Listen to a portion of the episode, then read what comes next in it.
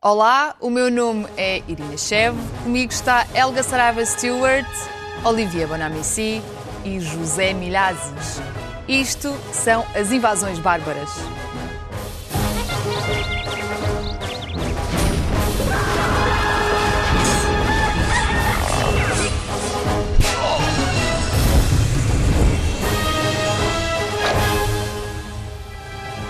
Sejam bem-vindos ao sexto episódio da segunda temporada do Invasões, que agora também está em podcast. Hoje vamos falar sobre políticos caídos em desgraça. Partimos para a conversa com a Operação Marquês. José Sócrates vai ser julgado por crimes de branqueamento e falsificação de documentos, mas a maior parte das acusações do Ministério Público acabaram por cair. O juiz Ivo Rosa diz que os argumentos usados pelo Ministério Público baseiam-se na especulação e fantasia e que apresentam pouco rigor e consistência. Olivia, são palavras bastante fortes, não? São, e uh, de facto é um, é um caso que é, que é inacreditável, uh, porque vivi aqui há 25 anos e, e uh, apercebi-me do, do choque que isto representou na sociedade portuguesa. Para já porque é a primeira personalidade pública com um cargo tão importante que foi detido. Até a primeira vez. Eu não me recordo, não, não tinha eu estava em Portugal antes de 93, 94, mas também sei um pouco da história uh, portuguesa, sei que nunca aconteceu. Uh, e, de facto, para mim, há um antes e um depois. Porquê? Porque eu acho que é uma sede, sede de, de, de, de, de justiça. Uhum. Uh, e, aliás, o que me marca, no caso de Sócrates, há dois pontos neste momento, que é, um, ele pode ser ilibado, mas 99% das pessoas consideram que ele é culpado. Uhum. Não estou a falar aqui a defender o José Sócrates, nem conheço o caso em si, Estás não sou da nem advogado. Pública. Desculpa? Estás a falar da percepção da opinião ah, não, pública. Isto é óbvio. Ele já é, ou seja, ele pode ser ilibado agora 50 vezes. A opinião pública precisava de alguém para abater. Não estou a dizer que ele não é culpado. Eu não sei disto, mas eu Não senti, sabes. eu senti isto na pele, senti isto. Alguém tinha que ser. Alguém tinha que ser, como foi a primeira figura pública importante, é o chamado intocável. Hein? Um pouco acontece o mesmo com o Salgado, hein? Hein? Uh, do tipo, um empresário tinha que ser. Portanto, eu não vou me pronunciar sobre o caso em si, portanto, eu não, não sou Claro, não investigador não és juiz. nem nada, não é? E isto é que eu senti mesmo na pele. Uh, e outro volta. caso que eu anoto, que é a, a comunicação social, a loucura. Eu sei que em Portugal fazemos emissões diretas sobre a comunicação social, do, sobre um, Sobre um clube tudo. de futebol uh, durante ci- cinco horas.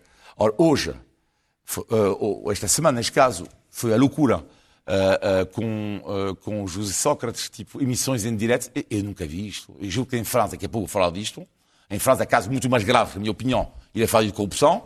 Já. Uh, mas nunca vi um canal francês fazer 10 horas de emissão, de emissão sobre um caso. E dá muito que pensar também sobre a seda. Temos que ver, temos que pensar, temos que... E isso que eu sinto que é uma procura e uma oferta. Zé, e tu estás de luto do que eu já percebi? Estás de luto pelo dinheiro que já, que já se gastou com a Operação Marquês? Claro, isto é, é, é uma vergonha. Quer dizer, se a justiça portuguesa conseguir ir mais baixo, eh, eu já não sei o que é que é de dizer. Quer dizer, anda-se durante seis anos a investigar uma série de pessoas. Acusam-nos na praça pública de tudo e mais alguma coisa. E depois aparece um juiz que ali, em meia dúzia de horas, eh, eh, desmonta completamente as investigações que foram feitas durante seis anos. Quer dizer, porquê que se gastou tanto dinheiro e os resultados são tão surpreendentes? Quer dizer, isto não é justiça. E isto aqui, pura e simplesmente, podemos encontrar outro nome qualquer.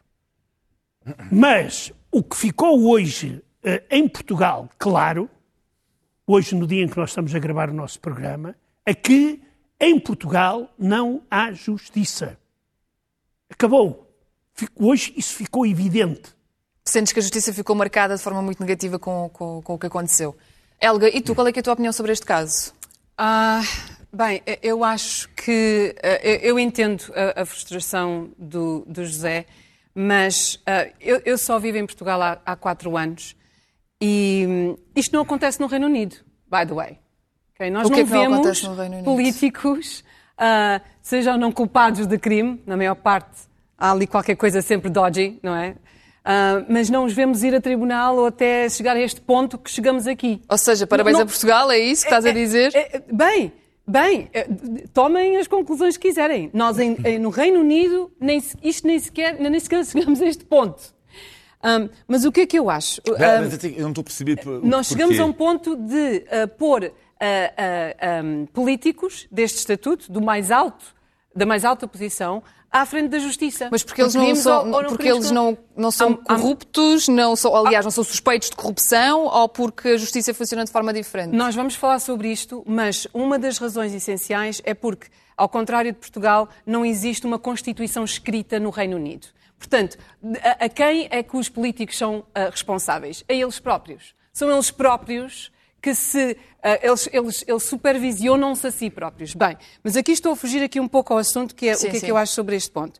Um, é muito desmoralizador um, para, para um, um povo que eu noto nestes quatro anos que vivo cá, que tem pouca fé, tem pouca fé no seu sistema político, no seu sistema judicial, por haver tantos exemplos de, de, de aparente falta de justiça.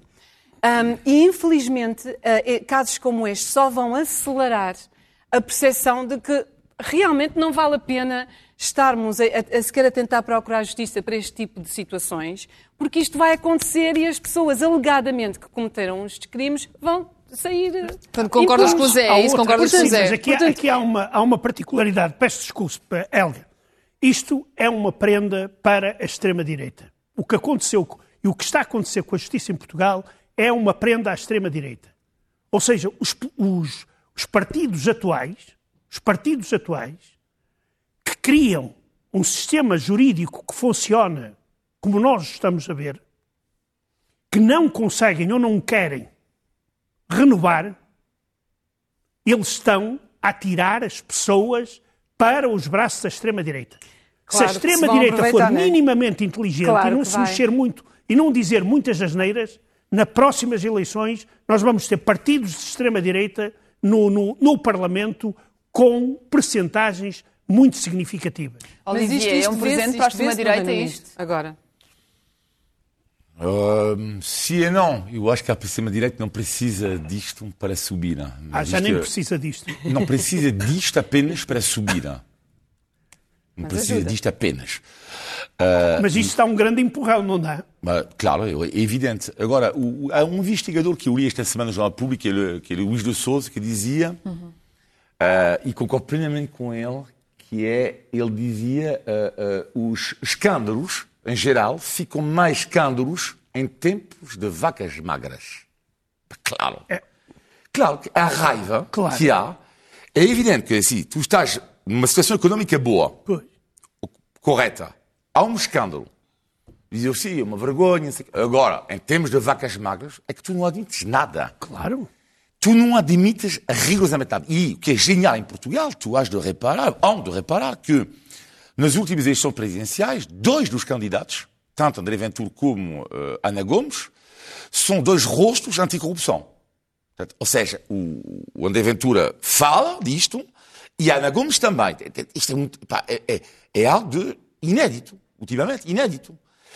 E houve uma sondagem no, teu, no teu jornal, o Observador, eh, que dizia eh, recentemente que Marcelo Rebelo de Sousa era, segundo as, as pessoas, era o melhor quase em todas as áreas, exceto uma, que era o empenho contra a corrupção, neste caso era André Ventura, que tinha melhor porcentagem do que Marcelo Rebelo de Sousa nisto.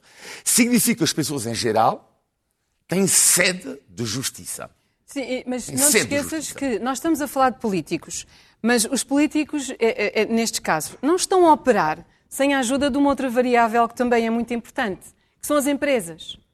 E eu trabalho com empresas todos os dias e trabalho com profissionais e empresários que querem posicionar-se uh, e querem competir em, em mercados uh, altamente lucrativos, sofisticados, competitivos e querem trazer investimento para Portugal. Isto vai, des, vai ajudar a, a, a descredibilizar claro. a, a, a, o, o poder, a atração para investimento estrangeiro aqui em Portugal. Mas o que é que vai descredibilizar? O, o sistema de justiça não defende o investidor. Defende a quem tiver mais dinheiro, quem tiver melhores advogados, quem tiver cunhas, etc. E- e, aliás, quem existe é que uma vai perce- investir num país de terceiro mundo como é Com Portugal corrupção. com esta imagem? E, aliás, muitas, muitas empresas, eu trabalhei na área de ética e compliance. Compliance, quando eu falo de compliance cá em Portugal, toda a gente diz, ah, muito, muito, muita compliance em Portugal. Ah, Não chega nem aos pés dos- de, de países como o Reino Unido e Estados Unidos, onde compliance é levado muito, muito a sério e implementam-se todo o tipo de boas práticas para chegar a compliance. Isto a grande não chegou ao governo. Isto para dizer o quê? Quando tu olhas para um país e o seu poder de atração de investimento, olha-se para níveis de corrupção, olha-se para todo o tipo de, de situações que, obviamente, são impactadas por esta situação. O que é, que é exatamente compliance? Compliance é a capacidade das empresas, neste caso, quando se trata de compliance de, de empresas, a sua capacidade de ah, ahm, ah, estarem cientes e agirem com integridade, porque todas as entidades, inclusive, obviamente, o governo e empresas, têm um impacto no ambiente, com os seus empregados, para com os seus fornecedores e para com os seus clientes. E, portanto, todas as empresas e todas as entidades têm responsabilidade de agir com integridade em, em tudo o que fazem. Não só de ter ahm, medidas que, eh, que evitam situações como, por exemplo, bribery, por exemplo. ah, Os subornos. subornos. Tudo isto que estamos a falar de, de, de branqueamento de capitais, corrupção, tudo isso. Existem formas de implementar, por exemplo, tecnologia que ah, leva estas coisas, ah, que, que traz isto à, à, à, À superfície. à superfície, à tona, obrigado, Um, e que ajuda as empresas a, um, a agirem com mais integridade. E quem diz empresas diz governos. Já voltamos a esse medidas- assunto. Ahm, Zé, voltando aqui um pouco atrás à questão da direita e da esquerda e ah, com- a forma como usam corrupção, como é que a esquerda usa a tese da corrupção? Queres falar sobre isso? Quer dizer, eh, se falarmos em, em geral, eh, eh, o que a esquerda, eh, ou melhor, a extrema-esquerda diz, a corrupção é uma das chagas do capitalismo. Como se nós não soubéssemos. Por exemplo, a China, sendo um país comunista, tem a corrupção, quer dizer, está enterrada na corrupção até aos cabelos. Que isto, a corrupção não é de direita nem de esquerda. Porque em Portugal há corrupção à esquerda e à direita. Não é por acaso que não é por acaso que alguns dos partidos de extrema esquerda estão dentro deste sistema que funciona assim e não vão ganhar apoiantes pela nossa justiça funcionar mal. Por exemplo, o, o Olivier falou e muito bem do caso da Ana Gomes. Mas a Ana Gomes é do Partido Socialista. E a senhora Ana Gomes, se não me engano, se não estou enganado, aparecem fotografias ao lado do senhor José Sócrates. E eu não estou a condenar aqui o José Sócrates nem a ilibar. Essa não é a minha função. Isso é função da- do- dos tribunais. Eu estou aqui a dizer uma coisa: é que nem a esquerda nem a direita em Portugal querem mudar um sistema de justiça que não funciona ou que funciona só a favor de alguns. Não querem mudar, é isso que estás a dizer, que não querem mudar. Não querem mudar Não porque isto é uma maravilha. Isto, isto- isto aqui é uma maravilha. Estás a ser muito rouba- pessimista. Rouba-se milhões e não, e- e não acontece nada. Mas, mas é, a sério, não é só Portugal. Não é só Portugal. Ah, um- um- uma regra, parece que uma veia condutora deste, deste tipo de situações. Tu consegues encontrar este tipo de situações à volta do mundo inteiro. Helga. Claro que sim, Parece claro que sim. existe É- falta de isso é- isso é responsabilidade. óbvio. A corrupção existe em todos Não os é países do mundo. Portugal. E é uma das coisas mais antigas Sim. sempre também. Olivia, fala por favor também de casos ah, de corrupção que deram bastante que falar, que é o caso de, de, por exemplo, de Sarkozy, de Nicolas Sarkozy. Até se me enrolou a língua. Sim, sim, sim, exato. Mas o, o que é interessante é que eu, o- o Zé, eu adoro o Zé, hein? eu adoro. Mas é um demagogo às vezes. Fogo. Ah, sério. Porque o Zé faz parte das pessoas que consideram que a corrupção está disseminada totalmente na sociedade portuguesa. E até ele dá um exemplo extraordinário da fotografia, que é exatamente o argumento que usou André Ventura, acho eu, não tenho certeza, no debate. E você aparece ao lado, porque, que é, não sei se é André Ventura, não sei, não, tenho- não me recordo exatamente. Hein? Pode ter sido. Mas eu- não- não me recordo, não- Admito, mas pode ter sido. mas que é o tal de ei, ei, tu apare... fotografia apareceste ao lado dele. Tu, tu não sabes, tu podes aparecer morado, podes parecer simpático, mas pode, ser, pode estar corrupto. E não faz o time corrupto. Pode mas ser um pronto, serial tudo bem. killer. Mas faz Ah, parte ah, do para já, para já. Portanto, eu acho um pouco de demagogia isto, um pouco, Zé, com todo o respeito. E depois, além disso, a França, então lá a França dá 10 a 0, eh, com 10, 10 gols do Éder no último minuto, eh, a Portugal tem a corrupção. Eh, que é Sarkozy, Chirac, Fillon, Juppé, dois ex-primeiros-ministros. Portanto, eh, mas a mais. Há em França um jornal que faz 300 mil exemplares por semana, que se chama o Pato, escrevi até a tradução, é o canard enchaîné, que é o Pato Encorrentado. 300 mil exemplares por semana, e só fala de uma coisa, a corrupção. Dizer, Incrível. Vem disto. Fala só disso, ou quase. Só que em França, a corrupção não faz parte das temáticas. As temáticas ou são outros, desemprego, a imigração, etc, etc. Porque é uma coisa tão quase habitual e há dois factos. Ah, Vou dar um exemplo só, só para terminar. É que até em França, a loucura das loucuras é que nem falo de corrupção, mas de práticas legais, que é o presidente, ex-presidente francês François Hollande. Ele nunca teve problema com a justiça. Até data. Nunca. Mas ele tinha um cabeleireiro pessoal, pessoal, pessoal, Só para ganhava ele, 10 mil euros por mês. 10 mil. Mas é legal. Aqui não há prática ilegal. Mas em França, E ninguém, ninguém levanta a não, voz. pequena polémica no pato encorrentado. Ei, que vergonha. É, passamos à frente. Não estou, não estou a defender que isto é, que é bom, como é óbvio, mas é, é interessante ver a diferença entre aqui e França, onde aqui, para um décimo, faz uma missão de 40 horas. Mas, por exemplo, alguém leva a sério esse jornal? Ou é tido Claro. em conta como uma. Claro, não leva a sério. É um jornalista de, de, de humor. ó. Pois, com, Pá, com tantos não é- exemplares, a vender tantos exemplares. Claro, não é. Sim, mas há não é- vários- há vários jornais que não são levados até tão a sério a justiça. exemplares. Só, eu lembro muito bem, o ministro da Economia, Economia em França, o ministro da Economia em França, teve uma casa paga pelo Estado, ele tem oito filhos, oito, eh, uma casa paga pelo Estado a 15 mil euros por mês. 15 mil, pago pelo Estado francês. Prática legal. E ele demitiu-se, depois reembolsou por acaso depois, portanto, prática, ele não foi condenado, pronto, foi o Estado que lhe pagou. Mas em França foi uma notícia entre.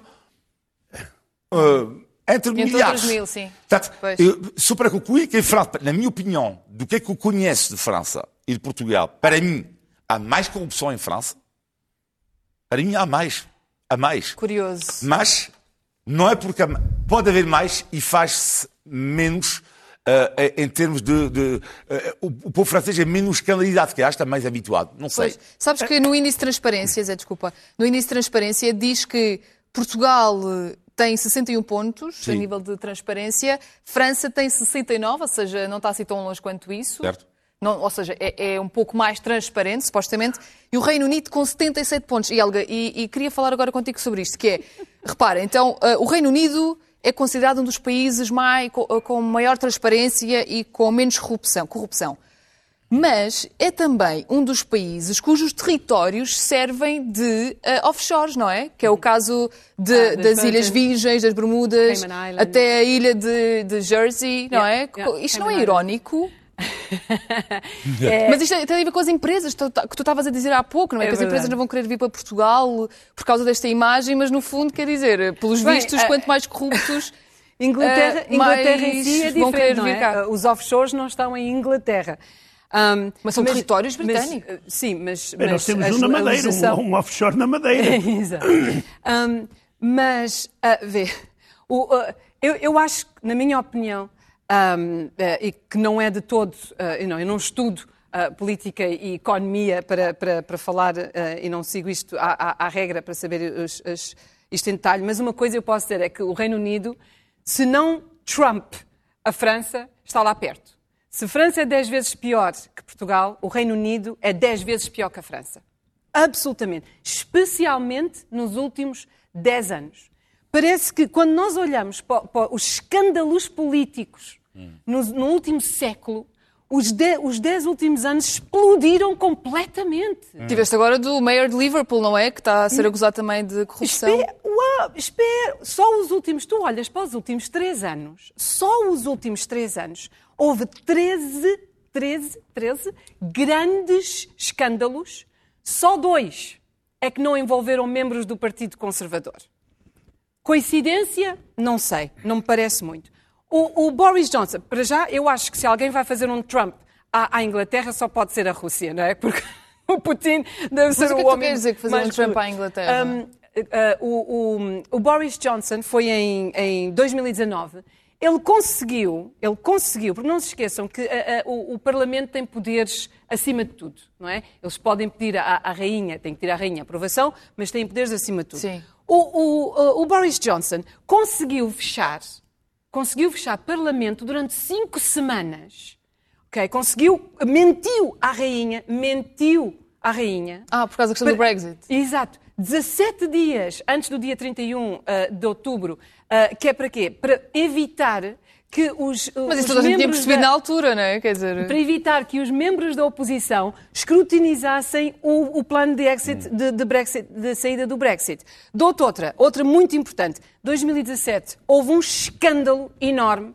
Ainda se está a passar, Irina, ainda se está a passar hoje. Nós hoje descobrimos que os números das pessoas que morreram estão a ser atualizados, ok? Um escândalo de sangue que foi contaminado e que estava a ser dado ah, a pacientes ahm, ah, no- através do NHS, que, que é o querido do Reino Unido, o NHS, o, o Serviço Nacional de Saúde, ahm, e ah, o sangue estava contaminado e causou a estas pessoas ahm, hepatite C. Mas Mil- isso- 1246 pessoas morreram.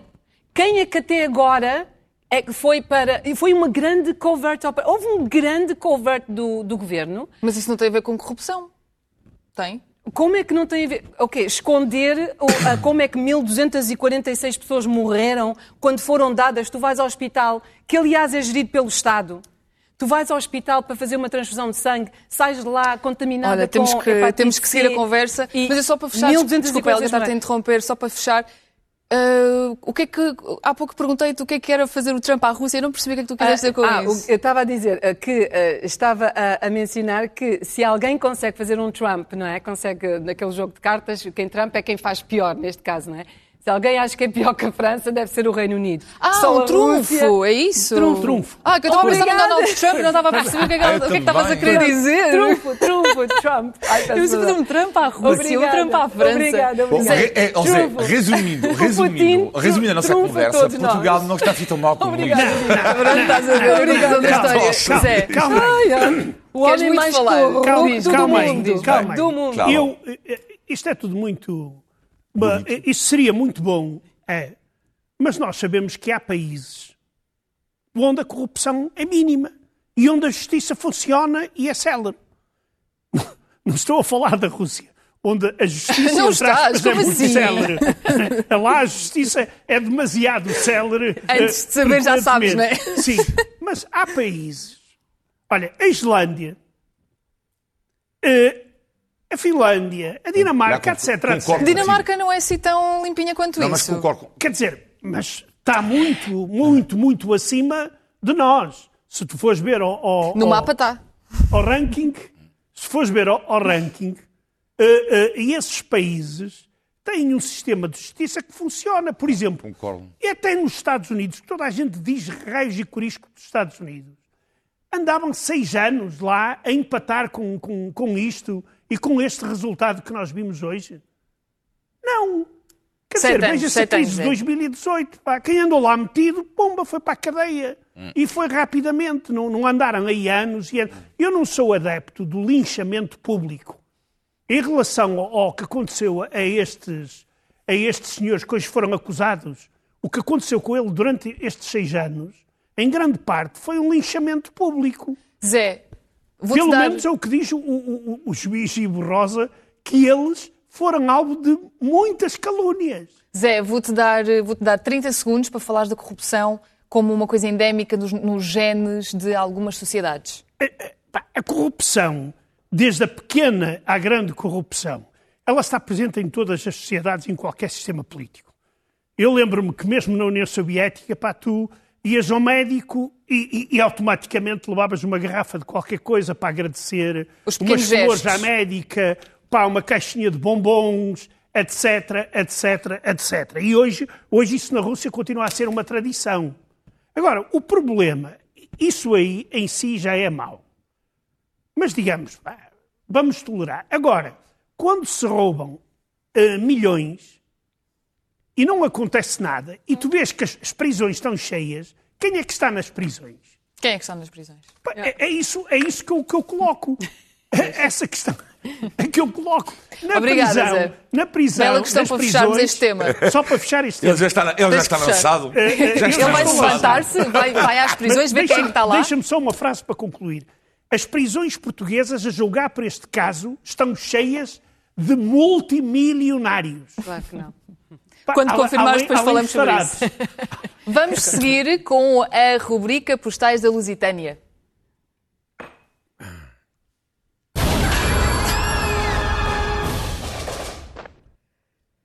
Esta semana temos o vídeo de Jorrit Reipma, diretamente da Holanda.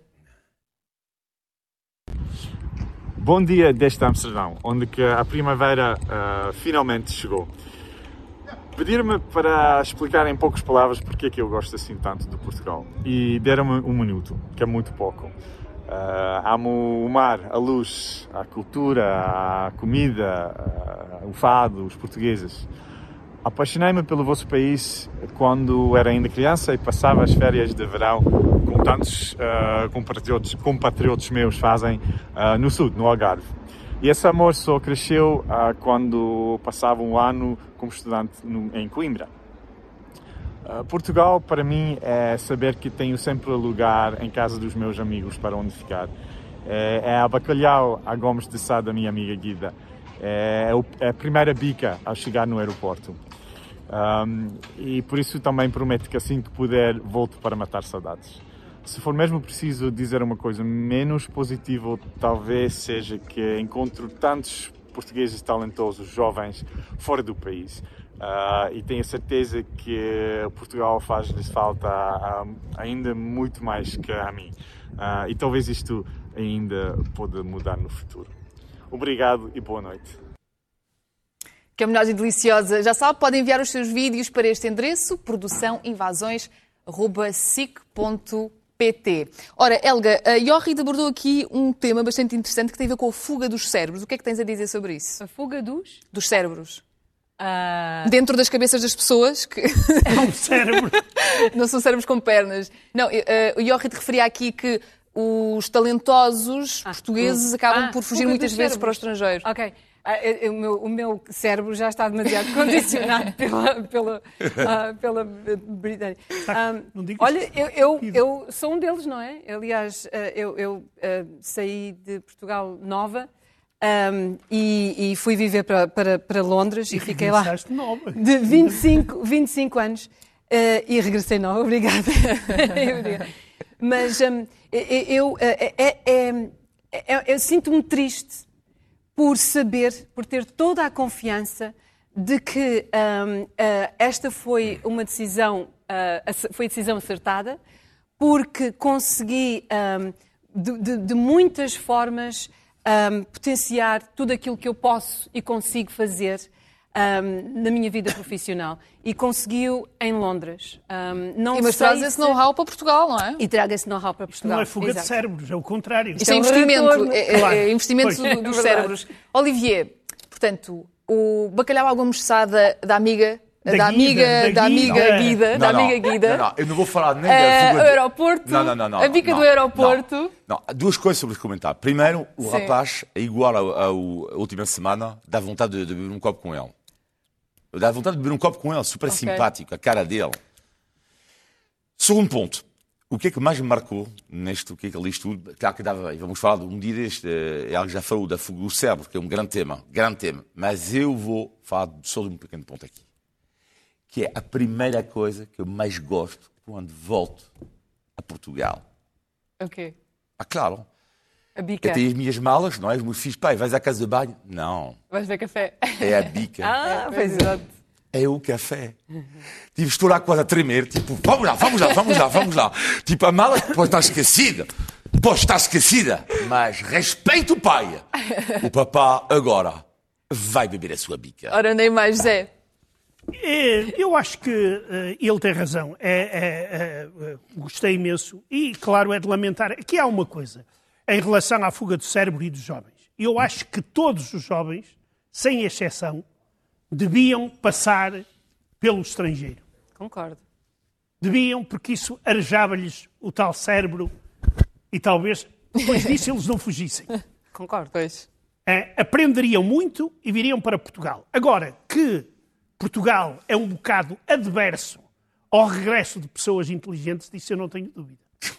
Opa, vocês são muito pessimistas hoje. Não, sou eu. Mas era super pessimista. É, mas, mas está pior. Está, É, está- está cada vez pior. Então, mas vamos lá. vamos- agora tenho, tenho aqui um truque espetacular que é vamos seguir então. Vamos seguir e com, a, com o tema do humor. Vamos seguir a conversa com o tema do humor.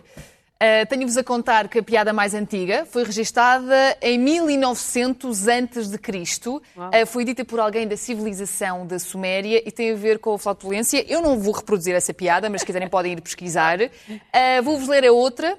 Uh, da Roma Antiga, uma piada que foi popular alguns entre 63 a.C. e 14 depois de Cristo. Diz o seguinte: O imperador Augusto estava num- numa digressão pelo império quando viu um homem muito parecido com ele. Intrigado, perguntou: A tua mãe alguma vez trabalhou no palácio? Ao que o homem lhe respondeu: Não, mas o meu pai sim. Piadas sobre mães. Ah, esta é muito boa. Não, por acaso, esta vou contar, vou contar esta aos meus amigos. É Eu muito com, boa. com um pequeno delay, mas pronto, ainda bem que gostaste. Essa aí está Portanto, forte. piadas sobre mães, relações sexuais e assuntos de casa de banho eh, populares desde os tempos antigos. É verdade. É, até Zé, agora. achas que muito mudou desde então? Desde, Eh, desde que esta não. piada foi dita? Não. eh, eu acho que no- no- no- na, questão do humor, eh, os temas são essencialmente. eh, quer dizer, a- a, não ser. São básicos, há os básicos. E depois há aqueles momentos que contribuem para eh, o aparecimento de anedotas ou não. Sei lá, por exemplo, o coronavírus, eh, a repressão política. A repressão política é um fator muito interessante na criação do, do, do humor. Eu, por exemplo, dou aqui um exemplo. Na, na União Soviética, contar uma anedota antissoviética dava direito a 10 anos de prisão sem direito a correspondência. Estão a Uau. ver? No entanto. Mas é há- sério? não me É sério, Ah, é sério. É o artigo 58, a linha A do Código Penal Soviético. Bem, Eh, Zé, eh, estou eh, impressionada. eh, o que não significava que não existissem milhentas anedotas sobre o camarada Stalin ou sobre algumas das, da- das façanhas desse, desse, desse homem. E o certo é que, eh, por exemplo, isso nota-se muito em Portugal, em que o sistema político, a vida política, é tão feia, tão chata, que nem sequer dá para fazer anedotas. Não dá. Alguém ouviu nos últimos tempos alguma anedota, alguma anedota interessante sobre os nossos políticos? E eu, por exemplo, não, não, não, não, não ouvi. Mas eh, eh, aqui eh, há uma, uma coisa interessante. Por exemplo, em relação ao coronavírus. Tens que fechar, Zé. Uh, Deixa-me só Claro. contar a anedota, que é uma anedota russa que eu acho maravilhosa, que diz muito. Os russos são muito, muito bons em anedotas e os judeus ainda super bons nessas coisas. Mas diz uma anedota russa que o coronavírus transmite-se muito rapidamente através do dinheiro. Por isso alastra rapidamente na Europa e há poucos casos na Rússia. Pronto, acho que a Helga não gostou muito dessa piada. Helga, mas olha, e as piadas portuguesas fazem-te rir? Já sabemos que tu gostas algumas. bastante de humor, certo? Sim, adoro. Já te adoro. conhecemos há algum tempo, já Adoro, sabemos isso. adoro, adoro. E as piadas portuguesas fazem-te rir ou não? Há Algumas. Eu, eu confesso que hum, o, o humor português, obviamente, não é um humor que é conhecido à volta do mundo, não é? Como, Como o humor não? britânico, hum, que é conhecido e, aliás, amado e entendido à volta do mundo. Ah, uma grande exportação do Reino Unido são, são shows de comédia. Hum, mas há, há há- um humor específico em Portugal que, que me faz rir. Não me peças para descrever, porque eu não sei. Mas ah, quando eu o ouço, faz-me rir às gargalhadas. A ver, até, olha, posso dizer, perguntar. Por acaso, por acaso, uma das pessoas que me faz rir imenso, imenso, é uma pessoa que, tem imenso, que, que trabalha aqui neste, neste canal. E, portanto, quando o vejo é sempre aqui neste canal. Mas quem é? Tens que dizer, estás cheio não, de não, eu vou, eu vou, segredinhos, eu vou, assim não vale. vou- não, não é justo para o resto. Ah, mas os outros não são que- engraçados, é isso que a dizer. Não. Mas, mas é engraçado ouvir o Zé. Porque Oh. no, no Reino Unido foi exatamente o contrário. Não sei se é porque vi- vive-se lá uma democracia já à, à carrada de tempo, mas o, o humor no Reino Unido teve que ser, ali as rédeas tiveram de ser apertadas. Porque vê-se muito nos anos 70, no final dos anos 70, princípios dos anos 80, comédias, shows de comédia, que nunca, nunca conseguiriam sobreviver agora. Por exemplo, existia um chamado, de, chamado Mind Your Language, um, de Alf Garnett, e era abertamente racista. Abertamente. Nunca no dia de hoje aquilo poderia passar. Há tanto, tanto, vemos aqui um, uma imagem do, do show. Tanto, tanto, isto era acerca de um, de um professor que dava aulas à noite e os seus alunos vinham toda a parte do país. Portanto, estava carregado de estereótipos e anedotas racistas. Mas, que- mas E- que foi proibido depois? Ah, desapareceu, obviamente. Isto desapareceu da televisão. Aliás, tanto, tanto, isto, a vergonha é tanta, que até quando fazem aqueles shows de reminiscence, ah, vamos de recordar... Flashback. Hã? Shows de flashback, né? Sim, de flashback, buscar, de recordar, passam coisas antigas. muito, passam muito rapidamente por este, porque é mesmo caso de, de- de- de vergonha. Olivier. Olivier, olha, hum, portanto, um português, uma britânica, uma ucraniana e um francês sentam-se numa mesa. Queres concluir a piada? Não? É assim, é complicado para. para, para é- é- é- eu, eh, vai ser a primeira vez, a primeira vez que eu, eh, eu amo mais este país eh, do que o país onde nasci. Portanto, para mim, claro, não vou mentir, portanto, eu amo mais Portugal, claro, do que França. Portanto, eu, claro, Ah, óbvio. não Nem se compara, nenhuma. nem se Tem compara. direito, não é? Tem direito, não é? Eu gosto da França, mas gosto mais daqui.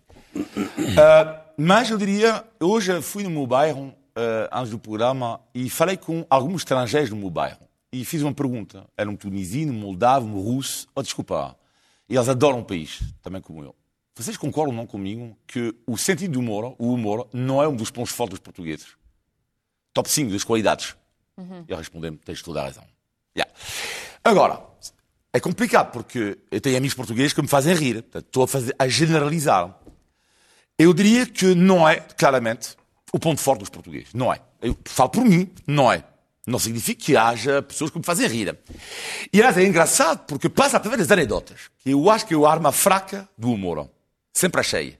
Sempre achei que um povo, quando hoje, tu vês um jantar, eu, quando está na altura dos anedotas, eu vou-me embora.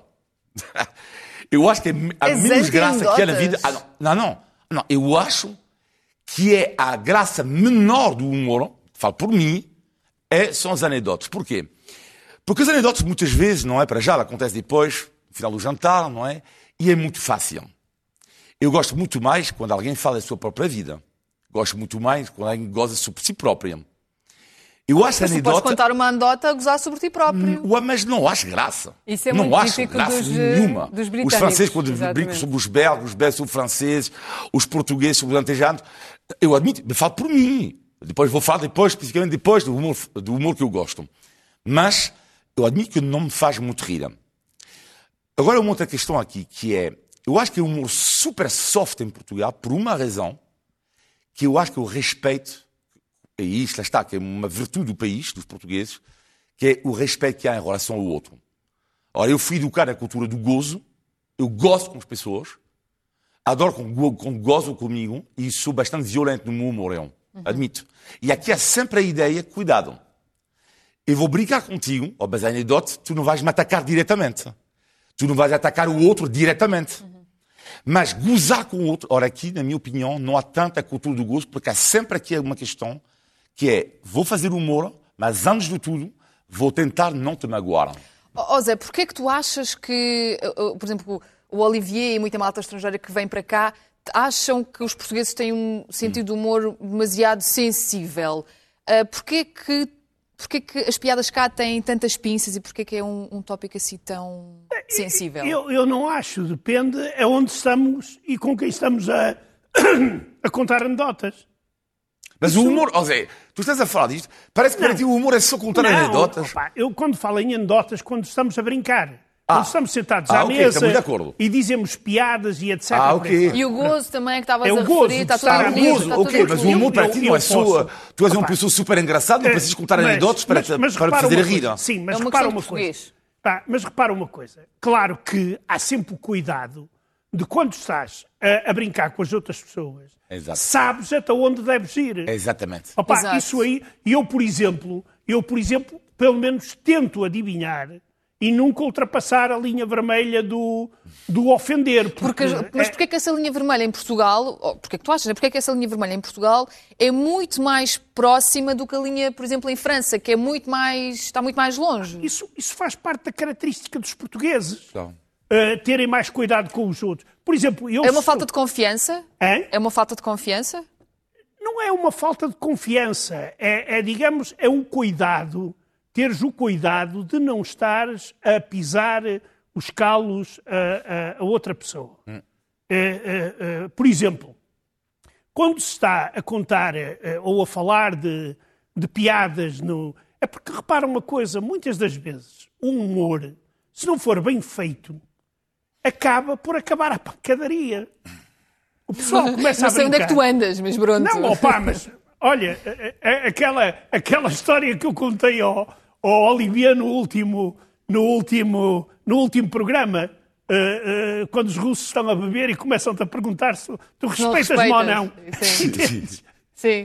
Isto aqui é exatamente uma linha vermelha em que nós estamos a conversar, podemos estar na brincadeira, mas chega a determinada altura em que eh, essa linha aparece. E se tu ultrapassas, tu podes entrar em conflito e pode acabar a pancadaria. É curioso porque é sempre uma coisa assim muito cultural, não é? Helga, eh, eh, olha aqui uma coisa. Portanto, ironia, gozo, sarcasmo e sugestões sexuais. Estou a caracterizar bem o humor britânico? Ah, com- ou- ah, mas, ah, ah, mas não na mesma Não, não, nesta ordem, não é isso? nesta ordem já não é Sarcasmo- comigo. Sarcasmo em primeiro lugar, absolutamente. Sarcasmo em primeiro lugar e ironia em segundo lugar. Eu, eu estou a achar interessante ouvir vocês acharem que, que é uma questão de respeito ahm, as- não chegar perto desta, desta, desta linha, Do desta linha vermelha. sim. Porque, ah pá, ah, ahm, eu, eu- eu aqui, eu, eu, tenho, eu, eu, eu adoro o humor britânico. Adoro a leveza do, ado- do, ah, ah, humor britânico. São sarcásticos, riem-se de si próprios. Ah pá, quem não consegue rir-se de si? Eu estou, a sério, eu, eu faço isto todos os dias. Eu, pelo menos uma vez por dia, tento de rir-me de alguma coisa ou que eu estou a fazer ou que eu não estou a fazer. Um, e partilho isto com a minha família e com os meus amigos e toda a gente que me conhece à minha volta sabe que eu, eu gosto de trazer uma certa leveza. Porque senão o nosso dia torna-se enfadonho, torna-se, não sei, parece que pesa no nosso coração, pesa na nossa cara, torna-nos mais velhos. Um, é mesmo importante, uh, eu, eu gosto imenso de- deste, do humor britânico por causa disso. Não acho que seja uma, uma coisa de, de respeito, necessariamente, porque acho que hum, as pessoas aqui ofendem-se vigorosamente, hum, não necessariamente tendo de usar humor. Sim. Há outras formas Olha, de, temos pouco de- tempo. Mas, mas, hum, opá, porque não... ah, e, é, e é uma arte, também não nos podemos esquecer. É cultural, mas também é uma arte. Exato. Saber, Exato. saber fazer Olha, humor decentemente. Zé, desculpa, tenho que falar- passar a palavra ao Olivier, porque estamos quase a chegar ao final Muito do bem. programa. Olivier, eh, os humoristas portugueses achas que refletem bem a sociedade em que Uh, trabalham? Perfeitamente, humor soft, super soft. Uh, Ricardo Alves Pereira, Bruno Nogueira, uh, para mim são brilhantes, politicamente super marcados, marcados cada vez mais. É curioso isso é também. Como? É muito curioso isso. Sim, para mim é efeito. uma coisa nova. Uh, Quando cheguei a Portugal havia Hermano José, uh, Hermano José não havia polémicas se, se ele gostava da extrema-esquerda, da extrema-direita. Bom, agora uh, o Ricardo Alves Pereira disse que não queria André Ventura o seu programa. Portanto, a partir daí, uh, Os temas- politicamente os está tempos também marcado. são outros. Agora, eu queria, uh, em relação ao humor britânico, só, só dizer uma coisa assim, que é, eu sou grande fã do humor britânico, portanto, vou falar dos meus gostos, mas queria que as pessoas em casa compreendessem como é que eu fui educado, como os franceses foram educados. O humor francês, eu conheço o humor uh, britânico muito bem, o humor português muito bem, o russo não conheço. Uh, tirando o grande humor do Zé, claro. Mas uh, o humor francês é o humor mais arda que eu conheço aqui. Aliás, hoje à noite, vou ser honesto, eu tentei procurar vídeos, não dá. É que não dá mesmo. Tentei procurar vídeos, sketches, não dá.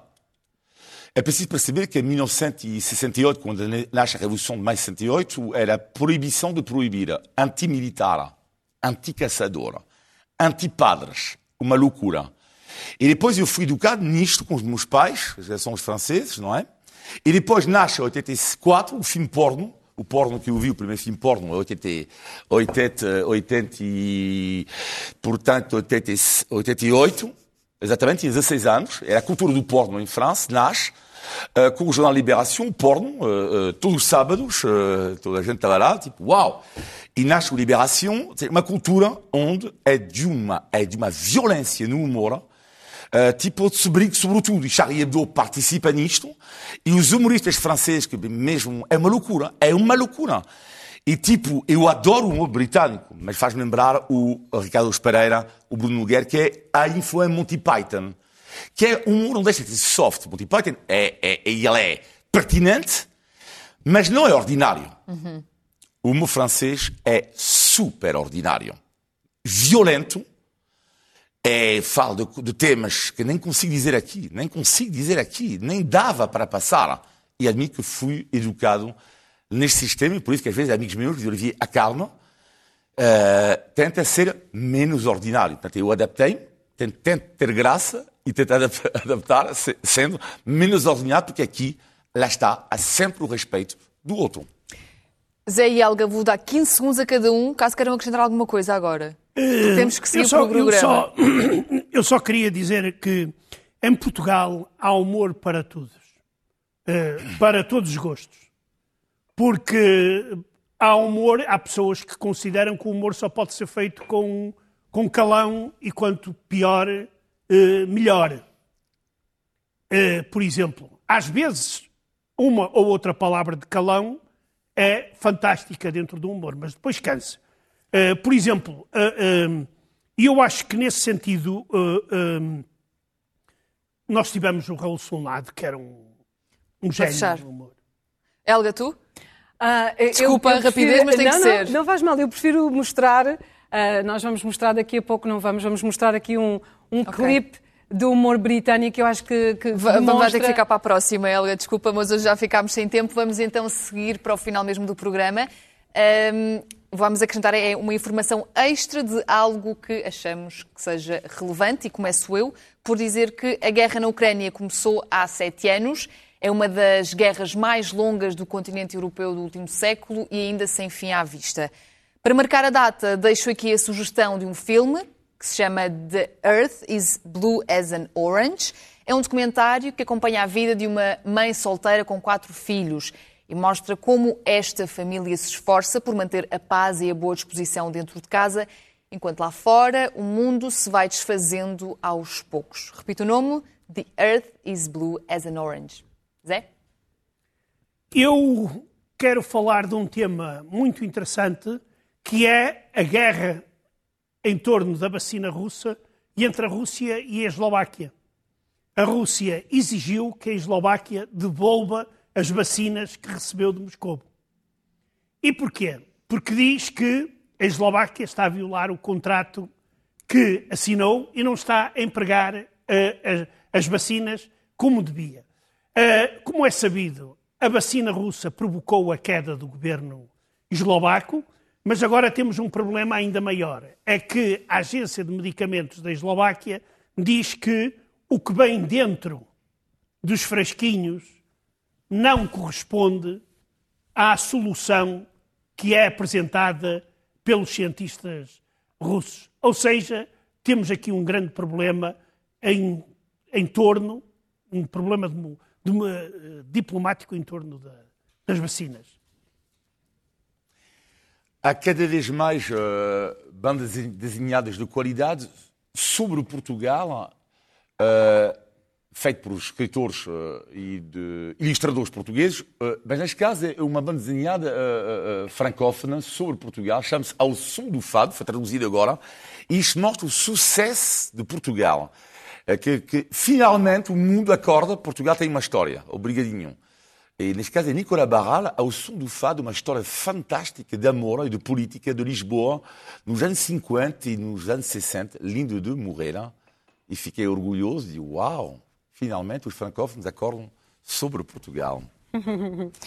Bem, grande embróglio diplomático que foi o encontro esta semana na Turquia entre o seu presidente Erdogan uh, com Charles Michel, presidente do Conselho Europeu, e Ursula von der Leyen, a presidente da Comissão Europeia, que fizeram um género de uma dança de cadeiras.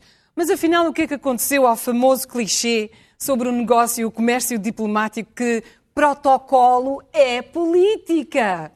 Faz poucas semanas que a, Europeia, a Europa Unida condenou a saída da Turquia da Convenção de Istambul, que protege mulheres contra a violência. Uh, mas agora testemunhamos um daqueles momentos em que, de amor propre, não é? espero ter dito bem, uh, Olivier, em que Michel tinha uma oportunidade perfeita de ser um cavalheiro, ah, quando só haviam duas cadeiras para se sentarem, e obviamente não se espera que Erdogan uh, vá fazer esse favor, mas fez o contrário, colou-se a Erdogan, nem se levantou à van der Leyen para uh, ajudá-la a sentá-la, que depois teve que sentar num sofá ao lado, ali como se fosse um dos assistentes. É Michel a colocar a Europa como o exemplo perfeito de faz o que eu digo, não faças o que eu faço. Obrigada por ter estado connosco. Estes quatro invasões bárbaros regressam na próxima semana. Até lá.